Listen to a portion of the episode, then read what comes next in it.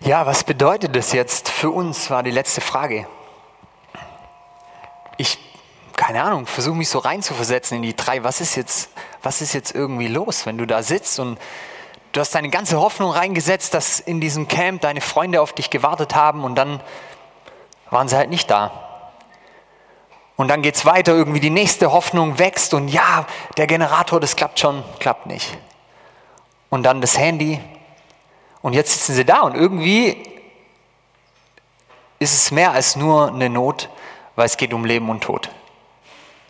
Und wie fühlt man sich in so einer Situation? Ich weiß nicht, hattest du schon mal Todesangst? Gab es schon mal eine Situation in deinem Leben, ähm, wo, wo du wirklich gedacht hast, jetzt ist aus? Was fühlt man da?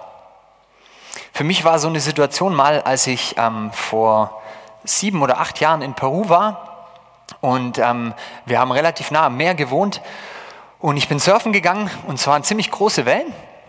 Und ähm, war ziemlich alleine so da draußen und bin dann irgendwann eine Welle gesurft. Und das Problem ist ein bisschen beim Surfen, wenn man dann hinfällt bevor die Welle sozusagen vorbei ist, dann ist man genau an dem Punkt, wo die ganzen Wellen immer brechen. Und dann musst du ja irgendwie von da wegkommen und das heißt, man versucht dann zu paddeln und immer unter, die Wellen, unter den Wellen durchzutauchen. Was richtig blöd ist, ist, wenn die Wellen so groß sind, dass das Weißwasser, das dann aufschäumt, dich nicht wirklich hochlässt, um genug Luft zu kriegen. Und ich erinnere mich, äh, dass ich da eben am Paddeln war und äh, hingefallen bin.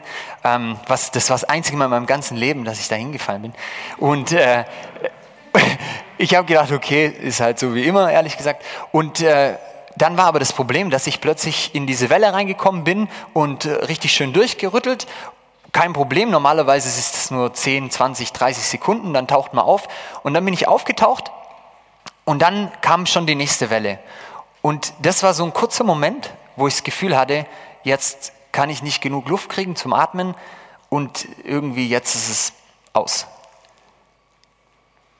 Und das Witzige oder nicht wirklich witzig, sondern das Komische an diesen äh, Situationen, wenn man wirklich bedroht ist, so wie diese drei hier bedroht sind vom Tod, ist, dass innerhalb von kürzester Zeit einem ganz, ganz viele Dinge in den Kopf kommen. Ich weiß nicht, wenn ihr das schon mal erlebt habt. Das, manchmal geht es ja gar nicht darum, dass die Situation wirklich todesbedrohlich ist, sondern dass man einfach eine Angst hat, so dass man das Gefühl hat, jetzt, jetzt war es das. Und mir kamen dann relativ schnell so Gedanken in den Kopf irgendwie, hey, warte mal, es gibt ungefähr noch 5000 Sachen, die ich gerne machen will. So, was, was, ist mit, was ist mit meinem Leben irgendwie? Was ist mit meinen Plänen? Was ist mit meinen Träumen? Was ist, was ist mit meiner Familie, die ich gründen will? Was ist mit der Freundin, die ich irgendwann haben will? Was, was ist mit all den Dingen, die, die irgendwie auf meinem Zettel stehen, die ich machen will? Und der Tod, der dann da so real war, der war für mich einfach nur wie so eine, wie so eine Grenze, die so markiert wurde und die zu mir sagt, jetzt ist Schluss mit dem Leben. Deswegen ist der Tod, finde ich, auch so extrem ähm, beängstigend und bedrohlich, weil er uns so abschneidet von allem, was Leben ist. Die drei, die haben bestimmt noch viele Ideen irgendwie, die Sarah mit ihrer kleinen Tochter und ähm, äh, wahrscheinlich haben sie sich überlegt, wie sie dann nach Hause kommen und alle möglichen Sachen erzählen von diesem tollen Trip. Und plötzlich ist das alles vorbei irgendwie. Vielleicht hatte der eine, der Janis, noch äh, einige Sachen, die er klären wollte. Unbedingt mit seinem Vater hat er seit Monaten nicht gesprochen und irgendwie war das voll wichtig für ihn. Das muss er doch noch klären. Aber es ist jetzt vorbei. Der Tod irgendwie, der macht so einen Schlussstrich unter all das. Ich glaube, wenn wir an Ostersonntag über die Auferstehung predigen oder davon hören wollen, dann müssen wir vorher über Karfreitag nachdenken. Ich glaube, wir verstehen das Leben nur wirklich, wenn wir begriffen haben, was der Tod bedeutet. Und deswegen will ich im ersten Teil der Predigt ein bisschen über den Tod sprechen und was ich mir so darunter vorstelle und dann auf die Auferstehung und das Leben zu sprechen kommen. Für die meisten von euch ist es wahrscheinlich jetzt so, dass ihr nicht unbedingt äh, so viele lebensbedrohliche Situationen schon erlebt habt. Und das ist auch gut so. Ähm, und manchmal ist auch so das Thema Tod für uns sehr, sehr weit weg. Vielleicht ist habt ihr das Glück, dass schon sehr lange auch niemand in eurem Bekanntenkreis gestorben ist oder so. Und auch wenn, dann tut man eigentlich in unserer Gesellschaft alles, möglichst schnell wieder ins normale Leben einzusteigen und so. Also Tod ist für uns eigentlich ziemlich weit weg. Aber ich glaube, das stimmt gar nicht. Ich glaube, wir meinen, dass es ganz weit weg ist von uns, weil wir uns unter Tod meistens nur dieses physische Ding vorstellen. so dass die drei dann halt irgendwann erfrieren und dann sind die tot. Aber für mich fängt Tod schon viel, viel früher an. Für mich ist Tod das, was uns abhält vom Leben. Leben ist für mich Zukunft haben, Möglichkeiten haben, Beziehungen haben. Leben ist für mich Energie und Motivation und Träume und Pläne und Vorwärtsgehen und Dinge entdecken. Und Tod ist für mich das, was uns davon abhält. Das, was uns davon abschneidet. Und deshalb ist für mich Tod irgendwie auch was, was schon viel früher anfängt. Letzten Dienstag waren wir im Rudel und ähm, haben so gesprochen und eine meinte dann irgendwann, äh, da gibt es so einen Bereich bei ihr, das fühlt sich irgendwie einfach wie tot an. Und ich weiß nicht, ob ihr das kennt, dass man manchmal das Gefühl hat, okay, ich bin zwar nicht tot, aber in dem Bereich, da, da ist irgendwie was wie, wie wenn ich abgeschnitten bin vom Leben. Ich bin mit äh, einer ziemlich coolen Clique aufgewachsen in der Schulzeit, wir sind viel miteinander rumgehangen und äh, haben uns dann eine ganze Weile nicht gesehen und da gab es vor allem einen Typ, mit dem ich mich sehr gut verstanden habe und äh, der war so ein bisschen unser Brain. Also der Typ war wirklich hochintelligent, äh, hatte immer einen schlauen Spruch auf Lager und einfach so ein, so ein richtig sympathischer Typ. Wir sind viel miteinander rumgehangen, viel Karten gespielt und dann habe ich den fünf Jahre nicht gesehen. Und jetzt an Weihnachten, kurz vor Weihnachten, haben wir gesagt, wir machen so eine Reunion von unserer Clique, sind alle zusammengekommen, weiß ich, so knapp zehn Leute oder so und er kam auch. Ich habe mich voll gefreut, ihn zu sehen. Er sah richtig gut aus, irgendwie einfach ein, ein fitter junger Mann, so äh, Ende 20. Habe ihn gefragt, hey, und was machst du so? Ja, er ist Lehrer und äh, ich weiß nicht, hat sich einfach alles gut angehört. Und dann plötzlich ging der, der, der Abend so ein bisschen ins Land und wir standen draußen, er hat geraucht und erzählt mir dann so, ja, und ein Problem, das ich habe, ist, dass ich äh, seit vielen Wochen versuche, in der Psychiatrie einen Platz zu kriegen. Und ich so, äh, was? Wie bitte? Und da hat er gemeint, ja, ähm, er sucht einen Platz in der Psychiatrie, weil er mit seinem Leben nicht zurechtkommt. Ich so, ich habe es überhaupt nicht gecheckt. Man versucht dann ja vielleicht äußerlich so äh, cool zu bleiben, aber innerlich hatte ich einfach nur so einen riesen offenen Mund.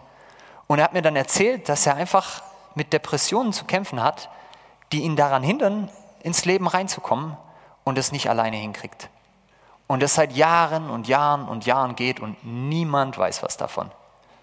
Und du siehst ihn und sieht alles super happy aus, aber er weiß in sich drin, da ist was und das ist wie tot.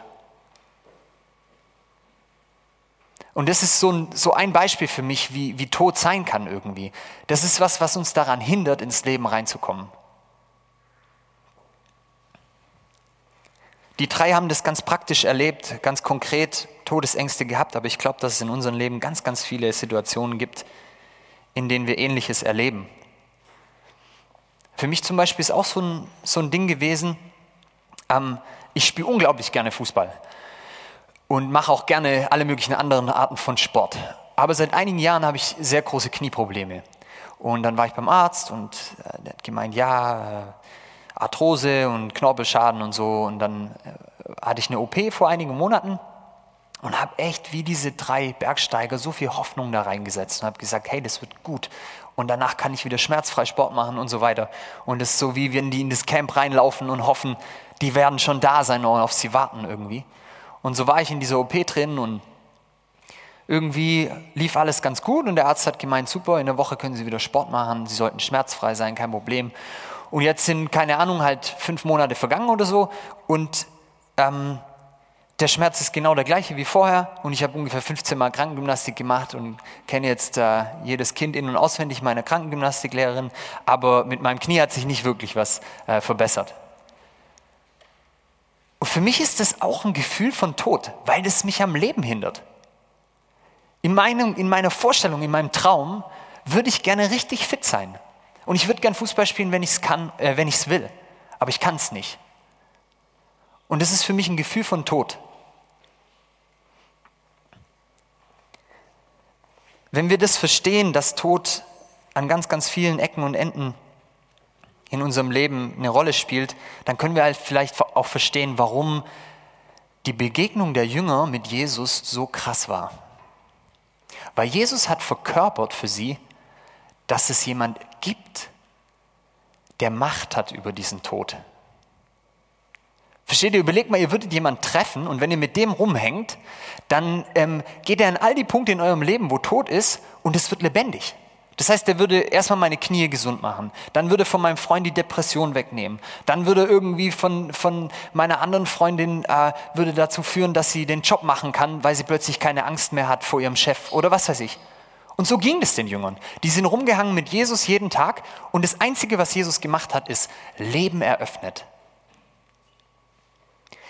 Der hat Leute geheilt. Der hat ähm, Sünderin, eine Ehebrecherin wieder reingeholt in die Gemeinschaft. Der hat Fischer zu sich genommen, die überhaupt nichts gezählt haben.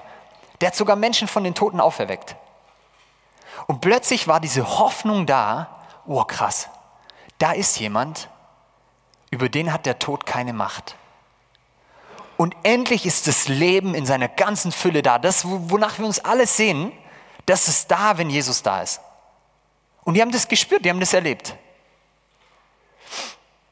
Und sind so mit ihm den Weg gegangen. Und irgendwie war ja klar, das wird immer nur besser von Tag zu Tag. Eines Tages sind sie dann zusammen in Jerusalem eingezogen und ihr kennt die Geschichte wahrscheinlich ein bisschen äh, Jesus im Garten Gethsemane und eine Meute von jüdischen Gelehrten und äh, Tempelaufsehern kommt, um ihn gefangen zu nehmen. Und plötzlich kippt die Situation für die Jünger, weil die denken, hey, warte mal, warte mal. Jesus so, du und Tod, das, gehört einfach nicht zusammen. Du bist der, der den Tod besiegt. Du bist der, der endlich diesem ganzen Schlamassel ein Ende bereitet. Du bist der, der diese Sehnsucht, die wir haben, erfüllt. Und endlich sagt Tod, dein Ding, deine letzte Stunde hat geschlagen. Und dann kommen da aber diese, diese Typen und Jesus wehrt sich gar nicht. Und was macht Petrus? Holt sein Laserschwert raus und will dem, einen, will dem oder schlägt dem einen Ohr ab. Und Jesus sagt, nee, lass es stecken. Und Petrus ist total verwirrt und sagt, hey, warte mal, Jesus, was ist, was ist los mit dir? Das kann nicht sein. Du, du kannst doch nicht einfach dich wehrlos jetzt hier gefangen geben in die Hände von diesen gewalttätigen Menschen. Aber genauso kommt's. Und es kommt noch viel, viel schlimmer. Jesus wird bespuckt und Jesus wird verschlagen, er wird verhöhnt. Und plötzlich ist Jesus so wie wir, völlig machtlos. Aber das ist nichts Schönes. Das ist was total Deprimierendes. Wenn Gottes Sohn machtlos ist gegen den Tod, wo kann dann noch Hoffnung herkommen? Wenn selbst der, der, der Macht hat über den Wind und sagen kann, hör auf, und, und der Macht hat aus fünf Broten 5000 Leute zu sättigen, wenn selbst der gegen den Tod nichts ausrichten kann, wo, wo ist dann noch Hoffnung für unser Leben? Und so war irgendwie die größte Sehnsucht der Jünger, dass dieser Jesus nicht stirbt. Dass er nicht ist wie wir, dass er nicht die gleichen Kämpfe kämpfen muss. Aber es passiert genau das. Jesus wird gekreuzigt, Jesus hängt am Kreuz und er tut den letzten Atemzug und er stirbt. Und für mich ist das so vergleichbar mit dieser Situation wie im Anspiel, dass diese Hoffnung sich so aufgebaut hatte. Da ist jemand im Camp, das Handy wird funktionieren. Und am Ende ist einfach nur völlige Hoffnungslosigkeit. Das war's. Das ist Karfreitag. Und ich glaube, wir müssen das verstehen, was für eine Hoffnung die Jünger in Jesus gesetzt hatten und wie krass der Schlag ins Gesicht war, als dieser Jesus am Kreuz hängt. Weil damit immer noch der Tod das letzte Wort hatte. Und ich glaube, wir kennen das alle in so vielen Situationen, dass wir merken, manches läuft schon gut im Leben und so und es klappt und es macht, und es macht Spaß. Aber am Ende wartet auf uns alle der Tod. Und das nimmt dem Ganzen so irgendwie die Schönheit, die Hoffnung. Und natürlich versuchen wir das möglichst zu verdrängen und irgendwie uns nicht damit zu beschäftigen. Aber wenn wir ehrlich sind, dann wartet das alle auf uns. Und dann sagt man vielleicht, okay, ja, wenn dann jemand alt ist und stirbt, dann ist das nicht so schlimm. Wisst ihr was, ich finde es mega schlimm. Wenn mein Opa stirbt, der ist jetzt 85, ich will nicht, dass der stirbt. Finde es total blöd. Ich will, dass der die ganze Zeit lebt, weil ich immer von dem Ratschläge brauche und die brauche ich auch noch, wenn ich 60 bin. Und deshalb ist der Tod so, so wie so ein schlechter Klang, der am Ende alles kaputt macht. Vielleicht kann man sich das so vorstellen. Das Leben ist so eine Melodie und klingt vielleicht manchmal ganz schön, man hat schöne Erlebnisse, man heiratet eine Frau und man lacht, man geht snowboarden und dann kommt es am Ende anders.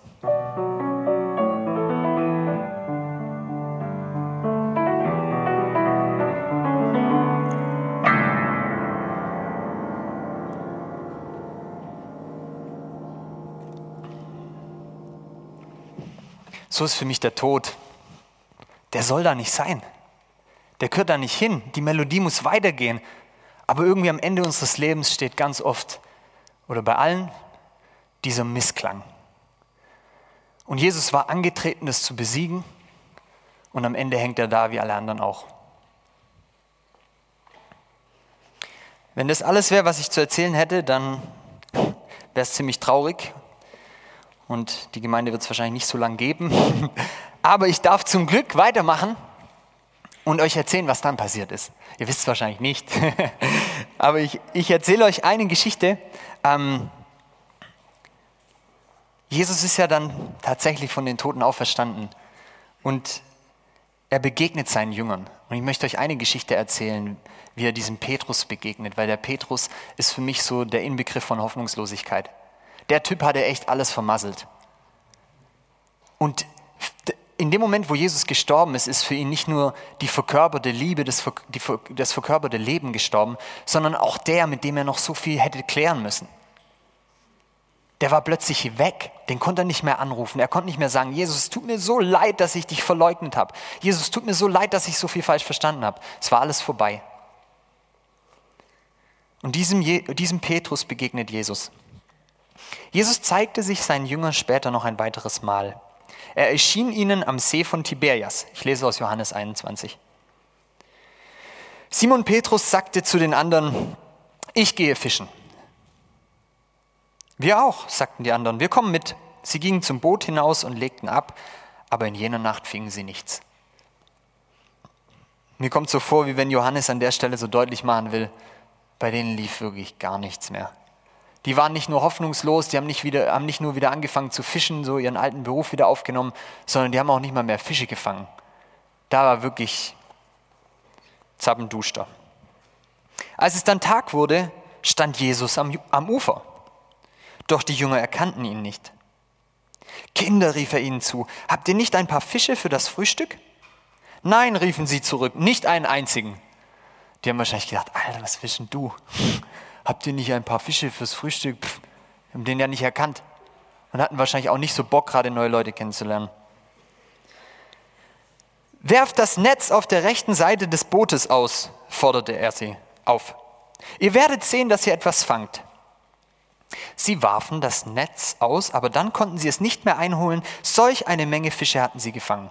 Das ist für mich eines der größten Rätsel der Bibel, warum die ihr Netz auswerfen, nur weil da so jemand irgendwie am Straßenrand meint, hey, mach doch mal. Aber wahrscheinlich war da irgendwie so eine Energie in der Luft. Ähm, da sagte jener Jünger, den Jesus besonders liebte, zu Petrus, es ist der Herr. Als Simon Petrus ihn sagen hörte, es ist der Herr, warf er sich das Obergewand über, das er bei der Arbeit abgelegt hatte, band es fest und sprang ins Wasser, um schneller am Ufer zu sein. Die anderen Jünger kamen mit dem Boot nach, das Netz mit den Fischen im Schlepptau. Sie hatten es nicht weit bis zum Ufer, nur etwa 100 Meter. Als sie aus dem Boot stiegen und an Land gingen, sahen sie ein Kohlenfeuer auf dem Fischebriten. Stellt euch mal die Situation vor. Petrus checkt plötzlich, ah, was? Da ist Jesus? Und ich glaube, das war so eine wirklich heilige Stille in dieser, in dieser Phase, dass die gar nicht richtig wussten, was machen wir denn jetzt. Aber sie gingen eben auf diesen Jesus zu. Und Jesus, souverän und pragmatisch wie er ist, sagt er, bringt ein paar von den Fischen, die ihr eben gefangen habt. Da stieg Simon Petrus ins Boot und zog das Netz an Land. Es war voll von großen Fischen, im Ganzen 153. Mega wichtig, dass es 153 waren. Ähm, und trotz dieser Menge riss das Netz nicht. Kommt her und esst. Das sagt Jesus. Stellt euch Jesus so vor. Kommt er zu euch und sagt erstmal, komm her und ess. Da sagt Jesus, hey, sing Lobpreislieder und, äh, und hör dir eine Predigt an und geh evangelisieren. Oder sagt Jesus, hey, komm, wir essen zusammen. Die Jünger hatten ihn am liebsten gefragt, wer bist du? Aber keiner von ihnen wagte es, denn sie wussten, dass es der Herr war. Jesus trat ans Feuer, nahm das Brot und gab es ihnen, ebenso den Fisch. Was für eine krasse Situation. Ich weiß nicht, ob ihr schon jemand verloren habt in eurem Leben, wahrscheinlich schon. Wir sind alle alt genug, ähm, dass wir das leider erleben mussten. Und für mich war das eine ganz krasse Situation, als ich so ungefähr 18 war. Ähm, mein bester Freund, der ungefähr, wir, waren wirklich fast Zwillinge, ähm, sahen uns ganz ähnlich, hatten ganz ähnliche Interessen, sind jeden Tag zusammen rumgehangen. Und äh, der hat irgendwann nach starken Rückenschmerzen die Diagnose Krebs bekommen. Mit 18, aus dem Nichts. Und ich bin dann nach Amerika und habe dort ein Austauschjahr gemacht, kam dann wieder zurück nach einem halben Jahr, um ihn zu besuchen im Krankenhaus. Und er ist dann nach zwei Monaten gestorben. Und das war für mich irgendwie so ein Moment, wo ich, wo ich irgendwie diese Hoffnungslosigkeit gespürt habe, wo ich gedacht habe, okay, wie, wie soll diese Beziehung jemals all das wieder aufholen können, was hätte laufen können, wenn er gelebt hätte? Und jetzt stelle ich mir vor, plötzlich sehe ich den da. Und da ist er irgendwie. Und dann denkt man am Anfang, das ist ein Geist oder so, keine Ahnung. Aber dann bringt er einen Fisch. Und dann möchte ich ihm sagen, hey, warum bringst du mir einen Fisch? Ich esse doch gar keinen Fisch. Aber auf jeden Fall wäre ich, glaube ich, vollkommen überrascht und begeistert und ich würde ihn umarmen. Und kennt ihr das, dass man auch manchmal dann von den Leuten träumt, die gestorben sind? Und im Traum begegnet man sich und sagt, du bist ja gar nicht tot. Und dann wacht man auf und es hat sich nichts verändert. Aber hier hat sich was verändert. Petrus begegnet diesem Jesus und er ist, er ist lebendig. Das Krasse daran ist, dass es das eigentlich nicht gibt. Es gibt keine Menschen, die wieder lebendig werden. In unserer Welt hat der Tod eigentlich das letzte Wort. Egal, du kannst der beste Arzt sein, du kannst der beste Sportler sein, die beste äh, Ernährung haben, du kannst alles richtig gemacht haben in deinem Leben. Am Ende hat der Tod das letzte Wort. Und plötzlich durchbricht einer dieses Gesetz. Plötzlich durchbricht einer diese, diese Herrschaft. Und Jesus sagt, indem er aufersteht, der Tod hat verloren. Bei mir ist es so, dass ich das letzte Wort habe. Und ihr kennt mich. Wenn ich das letzte Wort habe, dann heißt es, dass das Leben das letzte Wort hat. Und das ist die Hoffnung, die sich bei den Jüngern plötzlich wieder neu entfachte. Aber das war eine ganz andere Art von Hoffnung. Das war eine Hoffnung, die sie direkt an diesen Jesus, den sie vor Augen hatten, knüpfen konnten. Und sie wussten, wenn der aus den Toten auferstanden ist, dann war es das mit dem Tod. Dann ist die Macht gebrochen. Und die ersten Christen haben das auf eine ganz tolle Art und Weise deutlich gemacht. Meine Frau ist ja schwanger und ähm, Sie haben jetzt nicht das an ihr deutlich gemacht, aber ich benutze sie als ein Beispiel. Und ähm, das Krasse finde ich, dass sie und das Baby so eng verbunden ist, dass alles, was für sie gilt, auch für das Baby gilt. Das heißt, wenn sie joggen geht und das Baby eine halbe Stunde lang so auf und ab wippt, dann hat es damit zu tun, dass halt sie auf und ab wippt. Wenn sie besonders langsam joggt, dann ist das Kind auch langsam unterwegs. Oder wenn sie was Leckeres isst, dann kriegt das Kind halt auch extrem viel Schokolade oder Kaba oder was auch immer ab. Und irgendwie sind die zwei so eng verbunden, dass man gar nicht davon reden könnte, dass das Kind unabhängig existiert. Sondern es ist völlig klar irgendwie, was meine Frau macht, das gilt genauso für die Kinder oder für das Kind. Wir kriegen keine Zwillinge. Scheiße, jetzt habe ich es verraten. Nein. Äh, und, ähm, und genauso ist das, was die, was die ersten Christen ähm, verkündigt haben. Die haben gesagt, Leute, Leute, Jesus ist nicht am Kreuz gestorben, weil der ein Problem hatte, sondern Jesus ist am Kreuz gestorben und mit ihm sind wir gestorben. Wir sind dem Tod weggestorben. All unser sündiger Schrott, alle Schuld, all das hat Jesus auf sich genommen und das ist vorbei. Und Jesus ist auferstanden, nicht damit er Leben hat, der hatte vorher schon Leben, sondern damit wir Leben haben. Paulus schreibt es im Kolosserbrief, im Epheserbrief, in Römer 6. Er sagt, wir sind mit auferweckt. Das heißt, dieses Leben, das Jesus gewonnen hat, das gilt jetzt uns. Jesus ist wie die Mutter und wir sind die Babys und das, was für ihn gilt, gilt für uns. Und wenn Jesus den Tod besiegt hat, dann gilt es auch für uns. Wenn Jesus nicht mehr unter der Herrschaft ist, unter diesem schrecklichen Klang am Ende, dann zählt es auch für uns.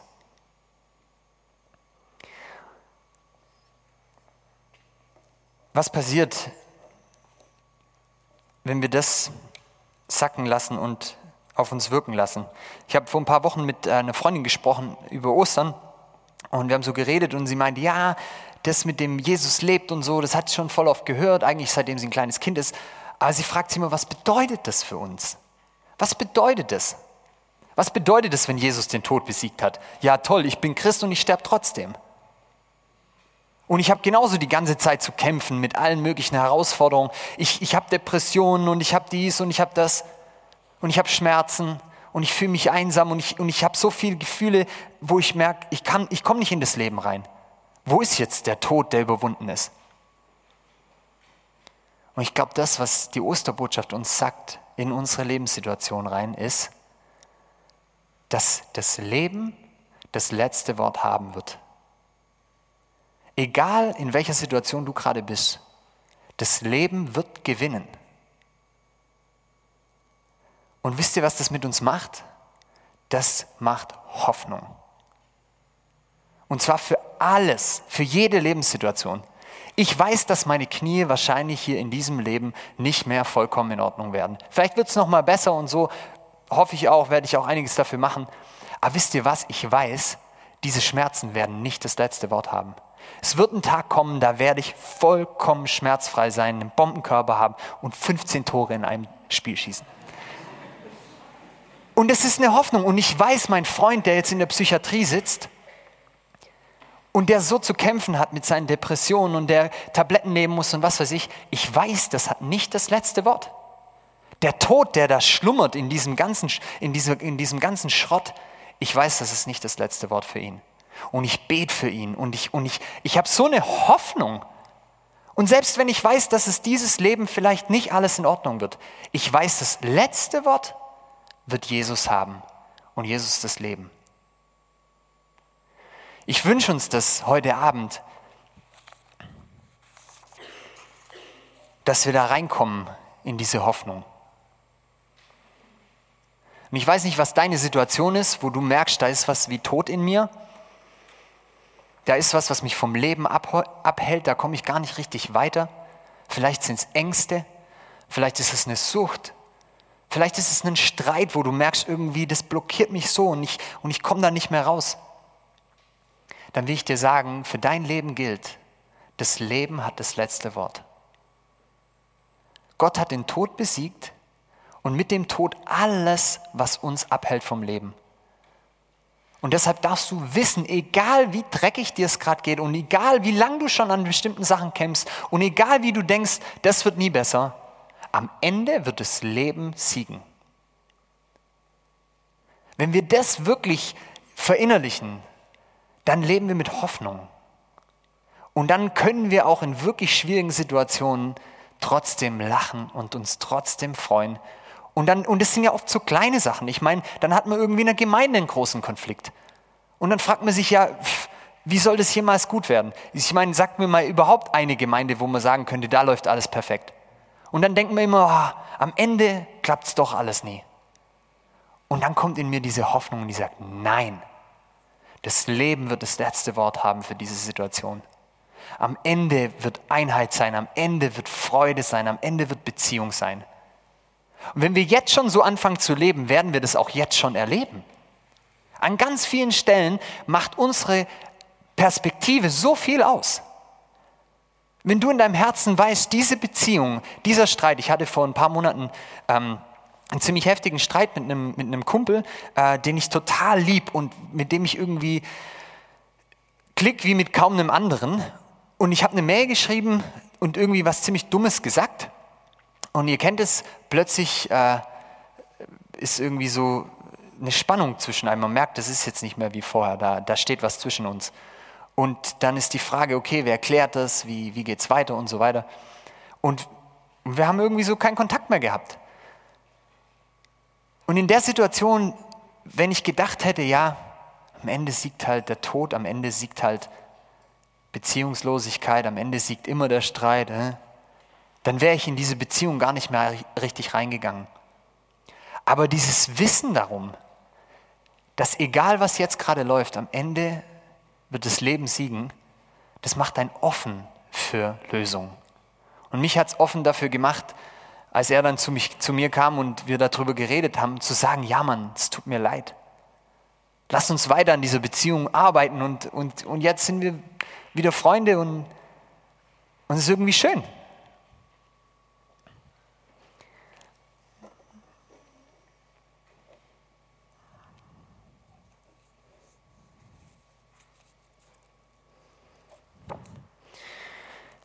Ja, ich weiß nicht, wo du gerade stehst, wo du herkommst und viele Sachen, die in unseren Herzen schlummern, an Dingen, die tot schmecken, die weiß niemand anders außer uns. Außer uns. Die sieht auch niemand, aber du weißt es. Und ich möchte dich einfach heute Abend einladen, dass du diese Dinge, wo du eigentlich schon längst die Hoffnung aufgegeben hast und wo du auch irgendwie so merkst, da habe ich keinen Zugang mehr zum Leben, zu Kraft, zu Freude, zu träumen, zu planen, dass du das heute Abend Gott bringst und dir von Gott sagen lässt, das Leben hat das letzte Wort. Ich habe den Tod besiegt und ich werde nicht zulassen, dass in deinem Leben dieser Missklang das letzte Wort hat, sondern ich habe mir das anders vorgestellt.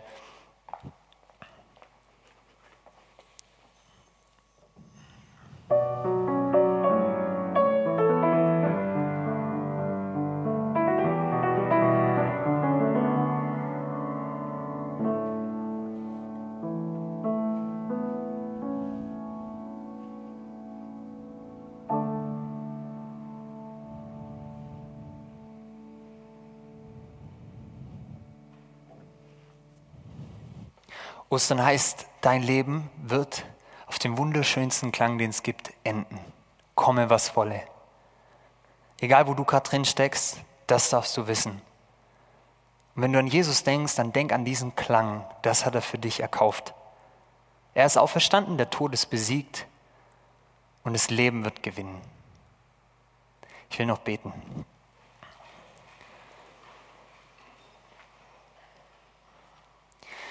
Jesus, vielen Dank, dass du auferstanden bist und dass du wirklich den Tod besiegt hast. In all seinen Facetten. Und du siehst, wer jetzt hier gerade im Gottesdienst ist und was wir mitbringen, was uns auf dem Herzen liegt. Wo wir deine Worte hören müssen, wo wir Leben brauchen, Hoffnung brauchen. Und ich bitte dich, Vater, dass du jetzt einfach zu uns redest, da wo wir es brauchen. Und ich danke dir für Leben. Und ich danke dir, dass dieses Gespür, das wir haben, dass der Tod auch nicht das letzte Wort haben kann, dass es richtig ist. Jesus, ich lobe dich und ich preise dich, dass du das alles auf dich genommen hast und dass du uns mit dir verbunden hast und wir auch diesen Sieg mitleben dürfen. Erinnere uns jetzt dran, Heiliger Geist, wenn wir hier auch dann rausgehen und die ganze Woche über, den ganzen Monat über, Vater, erinnere uns einfach daran, dass wenn die Hoffnungslosigkeit kommt, dass wir uns erinnern an das Leben und an dein Sieg. Amen.